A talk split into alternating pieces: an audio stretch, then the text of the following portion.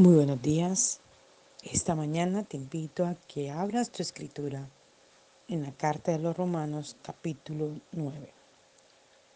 El Señor me estaba inquietando en continuar el devocional en esta carta y me da tanto gozo el entendimiento que he podido tener de esta carta en cosas que me eran un poco difícil de comprender.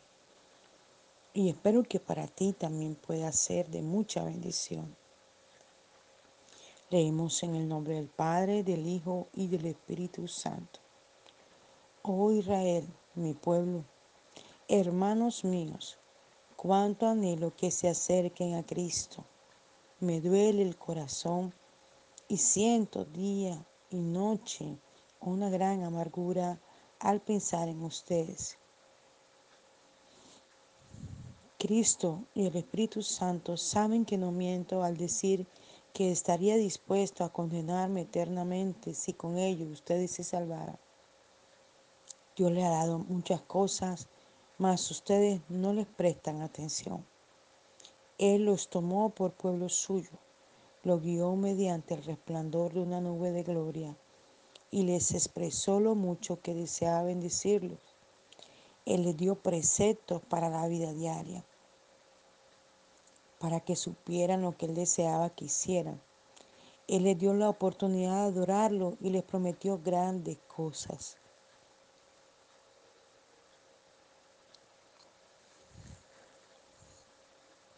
Los padres de ustedes fueron grandes hombres de Dios y Cristo mismo, que ahora gobierna todas las cosas, fue también judío en lo que a la naturaleza humana se refiere. Bendito sea Dios para siempre. Entonces perdieron valor las promesas de Dios a su pueblo judío al rehusar este la salvación. Por supuesto que no.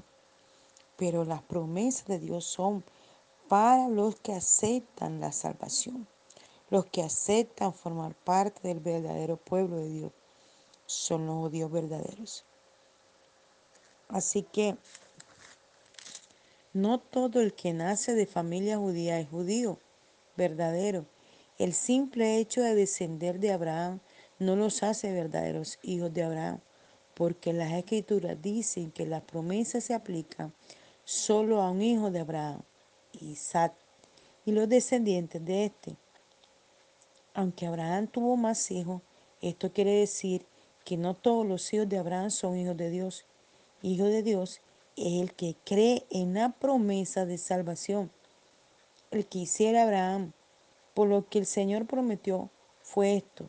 El año que viene le daré a ti y a Sara un hijo. Años más tarde, al crecer aquel hijo, Isaac y casarse, estando Rebeca su mujer a punto de a luz mellizo, Dios le dijo que Esaú, el que naciera primero, serviría a Jacob, el hermano mellizo. Como dice en las escrituras, escogí bendecir a Jacob y no a Esaú. Y Dios lo dijo antes que los niños nacieran, antes que hubieran hecho bien o mal. Esto aprueba que Dios estaba haciendo lo que ya había decidido desde el principio. No era que los niños lo merecieran, sino que Dios así lo había deseado y determinado. Wow, tremenda palabra esta.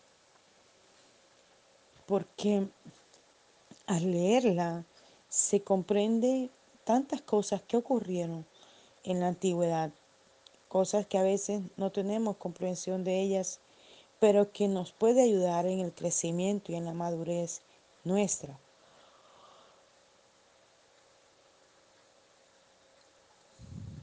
Vemos que este capítulo 9 inicia diciendo, Oh Israel, mi pueblo, hermanos míos, cuánto anhelo que se acerquen a Cristo. Me duele el corazón y siento día y noche una gran amargura al pensar en ustedes. Tremendo esto. Y es que la amargura que Pablo podía sentir en ese momento no era una amargura de, resentimiento, de rabia, de no, no. Era esa como impotencia de ver que a la gente se le predicaba y se le hablaba y se le decía y Dios le hacía milagros y una cosa y otra, pero aún permanecían en la misma situación. Y observo mm, a mi alrededor la gente que cuando la iglesia está dando algo, corren a recibir lo que la iglesia físicamente les ofrece. Pero luego, cuando la iglesia le está enseñando que debes tener comunión, que debes orar, que debes congregarte, que debes diezmar, que debes eh, eh, humillarte, que debes rendirte al Señor, entonces ahí la gente no quiere nada con Dios. Quieren los beneficios, pero no quieren entregar su vida al Señor. Y era lo que Pablo intentaba decir una y otra vez. Y mire lo que él dice oh Israel, una exclamación de este hombre, Pablo, un hombre que había dedicado su vida al Señor, porque había comprendido que era necesario predicar a tiempo y fuera de tiempo la palabra de Dios. Y él exclama, oh Israel, mi pueblo, porque él era parte del pueblo de los judíos. Él intentaba hacerle entender a este pueblo que Jesús era el que Dios había usado para traer a la tierra, para libertarnos de toda obra de pecado. Y sigue diciendo, hermanos míos, y esta palabra mi o mío significa como si fuera una propiedad. Y es que forma parte de uno, ¿verdad? En este caso, Pablo hablaba de esta gente que era parte de él. Y tú y yo podemos hablar de mí o de míos, hablando de la casa, de la familia, del hogar, del ministerio, de la iglesia, que forman parte de uno. Y me identifico tanto con lo que Pablo dice, me duele el corazón y siento de día y noche una gran amargura. Y a mí me pasa cuando veo la gente que le he predicado de años, gente que por más de 30 años le he predicado de Cristo y ahí los veo en el mismo estado. De pronto vienen a un servicio, levantan sus manos, oran y bueno, y de pronto los vemos otra vez en el mundo, otra vez en las cosas del mundo, otra vez en el mismo pecado. Pero ¿por qué? ¿Por qué si por años de años se le ha predicado, la gente no comprende y no entiende que hay que caminar con el Señor? Su entendimiento es tan cegado. Vendas mágicas el enemigo pone en sus ojos. Se hacen sordos. No quieren oír, no quieren ver. Y Dios les está dando oportunidad una tras otra vez. Pero es donde uno se detiene a pensar, si yo muriera ahora, ¿a dónde me iría? ¿Será que he trabajado tanto como para lograr mantener una salvación tan grande y un regalo inmerecido que Cristo me dio en la cruz? ¿Será que los frutos que estoy dando son dignos para el Señor? Y es lo que yo le digo a mis hijas. Y les exhorto a cada momento y les digo y les enseño. Y a veces hasta me molesto porque le digo, pero si esto se lo he dicho varias veces, ¿por qué ustedes caen en lo mismo otra vez? Y, y esto, cuando leía esto, me identificaba mucho con Pablo por eso. A veces prefiero hacer silencio. A ver, dejar a la persona sola a ver ¿Qué hace? ¿Cómo reacciona frente al llamado que ya Dios le ha confirmado una y otra vez y le ha dicho una y otra vez lo que quiere hacer? Pero la gente se distrae con tal facilidad del propósito de Dios. Satanás susurra una cosa y inmediatamente la gente se va apartando. Dejan de congregarse, de leer la escritura, de ayunar, de tener comunión con Dios piden una bendición y Dios le da un empleo y ya están cansados y el cansancio de esa bendición, de ese empleo les va apartando de Dios. Dejan de venir a la iglesia y cuando uno viene a ver, volvieron otra vez a lo que antes era, olvidándose de todo el beneficio que recibieron de Dios. Y la impotencia que uno siente como ministro, como siervo de Dios como pastor, como profeta, como apóstol, como mujer, como hombre de Dios que permanece en el altar, orando por las ovejas, clamando por las ovejas y buscando cada beneficio para ellos. Pero aún así, ellos permanecen en el pecado y en lo que el mundo les ofrece. Les es más fácil eso que vivir dependiendo de Dios. El mundo y sus fascinaciones que apartan a la gente. Escuchaba a alguien decir ayer y me dolía tanto eso, me decía, diciembre y enero los cristianos se apartan, van a la parranda, van a, a, todo lo que les gusta. Y luego cuando vienen los procesos, los problemas, las circunstancias de aquellos que en los carnavales parrandean y luego como resultado de todas las cosas de allí, en septiembre, en octubre, salen las consecuencias. Un hijo no deseado, porque encontré un hombre que me gustó y, y, me acosté con él y luego quedé embarazada por no usar un condón o no usar, porque quería estar en ese estado. Y luego vienen los arrepentimientos y los ay, ay, ay. Pero ya para qué? ¿Dónde estuvo lo que se les enseñó, lo que se les dijo, lo que se les mostró que el mundo seduce, atrae y atrapa. ¿Por qué es tan difícil mantenernos en la oración, en el quebrantamiento y en la humillación? Y esto era lo que Pablo intentaba decir en este capítulo 9 de Romanos. Decía, me duele el corazón. Y yo entiendo esto, porque lo he sentido todos estos días el dolor en el corazón de uno como pastor al mirar el servicio y observar que tanta gente que un día estuvo allí sentada, ahora otra vez está en los deleites del mundo. Y sigue el Señor diciendo a través de su palabra, Cristo y el Espíritu Santo saben que no miento al decir que estaría dispuesto al condenarme eternamente si con ello ustedes se salvaran. Era tal la posición que tenía Pablo, el dolor que tenía por las almas perdidas. Quería, si era posible, yo entregaría mi vida si yo supiera que tú vas a caminar como debe ser al Señor. Wow, esto, tremendo. Dios les ha dado muchas cosas más. Ustedes no les prestan atención. ¿Cuántas cosas el año pasado Dios nos entregó? Cuántas bendiciones, cuántas cosas, cuántas intercesiones, cuántos clamores, cuántas oraciones, cuántas lágrimas, cuántas humillaciones para que Dios hiciera un milagro. Y luego hoy ver a esas personas apartadas del Señor vivenciando sus propias experiencias con el mundo, creyendo que la vida se va y entonces es mejor vivenciar el pecado, porque si me muero hoy, no viví esta experiencia cuando debiera más bien desear y anhelar estar en la presencia de Dios. Él los tomó por pueblo suyo, los guió mediante el resplandor de una nube de gloria y les expresó lo mucho que deseaba bendecirles. Él les dio preceptos para la vida diaria, para que supieran lo que él deseaba que hicieran. Él les dio la oportunidad de adorarlo y les prometió grandes cosas. ¡Wow! El Señor día con día siempre está colocando instrucción. Y mira, yo lo veo.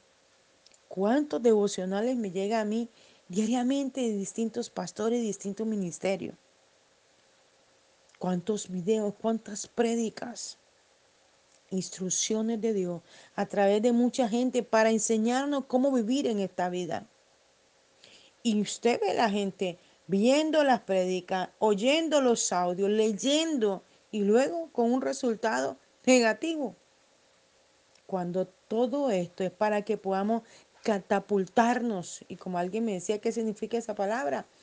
Eh, y, siempre que digo esta palabra mm, es eh, como una catapulta, como eh, aquello que colocaban antes para lanzar algo al aire, ¿verdad? Pienso en esa imagen de la antigüedad Esa imagen de que ponen algo y lo catapultan, lo lanzan. Eso es lo que Dios quiere, que te lances, que te catapultes, que avances en una comunión. Y la gente me dice que es imposible, es difícil, nada es imposible. Desde los 17 años conozco al Señor y todos los días vengo al altar de Dios, ayúdame, sosténme. En mis fuerzas no puedo, en mi conocimiento no puedo, pero tú sí puedes. Todo lo puedo en Cristo que me fortalece. La Biblia dice, y determinarás a sí mismo una cosa, y así se hará. Esto está en Job. Si te determinas a ser un hombre y una mujer de oración, si te determinas a ser una mujer que permanezca en el altar, si te determinas a que la escritura transforme y cambie tu vida, verás una transformación en tu casa, en tu hogar, en tu familia. Bendito su nombre. Y es lo que yo le enseño a mis ovejas. A veces eh, ellas hacen broma y, y como diciendo, ayer me decía, es que eres un militar. No es que sea un militar. Increíblemente, en la madrugada Dios me hablaba que necesitaba que yo fuera más fuerte con los líderes de mi iglesia. Y yo le decía a Dios, ¿y cómo lo voy a hacer? Porque sé que al hacerlo ellos no lo van a ver como algo que tú me estás diciendo que lo haga, sino como que yo soy fuerte o grosera. Y, y estuve toda la mañana dándole vuelta a la instrucción que Dios me estaba dando. Y algo le dije a, mi hija y a, y a la hija espiritual que Dios me ha regalado. Y entonces me decía, eres como un militar. ¡Wow! y me dio risa. Y luego eh, pasó algo con otro líder y me tocó exhortarle a los tres. Y mi hija me dijo, mamá, ¿sabes una cosa? Esta madrugada Dios me habló en sueño y me mostró que tú ibas a tomar esta actitud así. Y lo entiendo porque necesitamos mejorar. Entiendo que no estamos dando a Dios lo que Dios está demandando y por eso está haciendo que tú seas más fuerte hacia nosotros para que nosotros podamos entender lo que Él quiere. Y es que Dios quiere enderezar nuestros pasos y mantenernos en el altar. No es fácil, yo lo sé, porque las pruebas, la adversidad, la dificultad, las situaciones difíciles, el problema con el uno, con el otro, con el familiar, con el amigo, con el vecino, con aquellos que se declaran nuestros enemigos y nosotros hacerle nada. Yo lo sé que no es fácil, pero para eso es el altar de Dios para que nos mantengamos firmes, creyendo en el Señor, que Él es nuestra defensa, nuestro pronto auxilio que levanta nuestra cabeza, que nos ayuda en la adversidad. Lo que nosotros debemos hacer es mantener el altar encendido.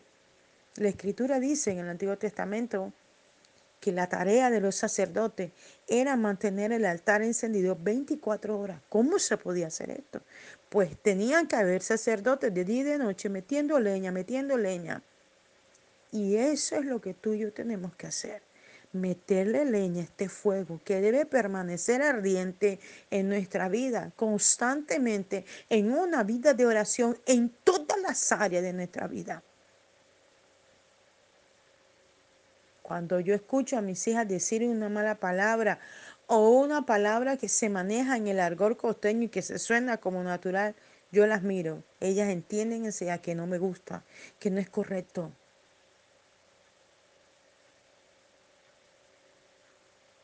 ayer eh, vi algo particular, fui a visitar a una amiga y cuando mientras esperamos que ella viniera con las llaves a abrir la reja, yo miré hacia un lado y observé que al lado habían dejado las llaves pegadas en la reja.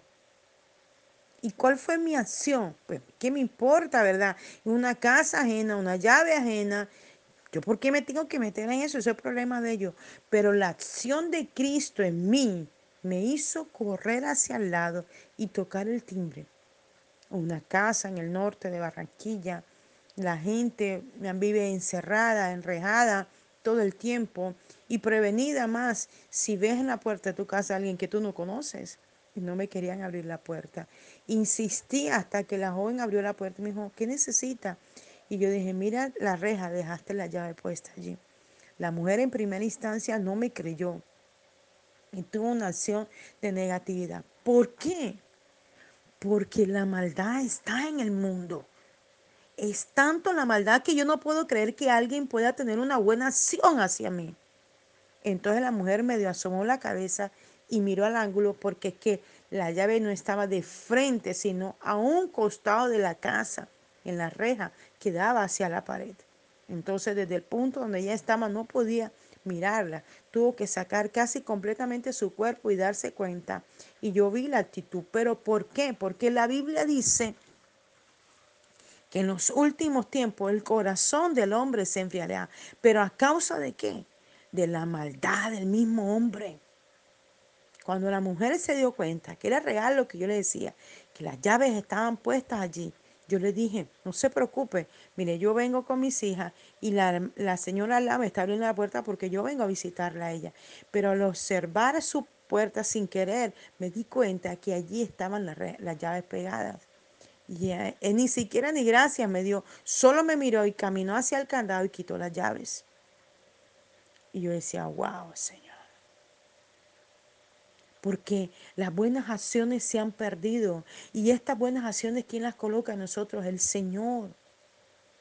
Y esto debemos cultivarlo todos los días y es manteniendo el altar encendido en todas las áreas de nuestra vida para hacer la luz, la antorcha encendida en medio de nuestro camino. Que esta palabra pueda ayudarte a entender cada día el propósito que Dios tiene contigo. Les habló la apóstol Janet Rentería desde el altar de Mensajeros de la Cruz de Cristo, Barranquilla, Colombia. Un abrazo fuerte en la distancia. Dios le bendiga.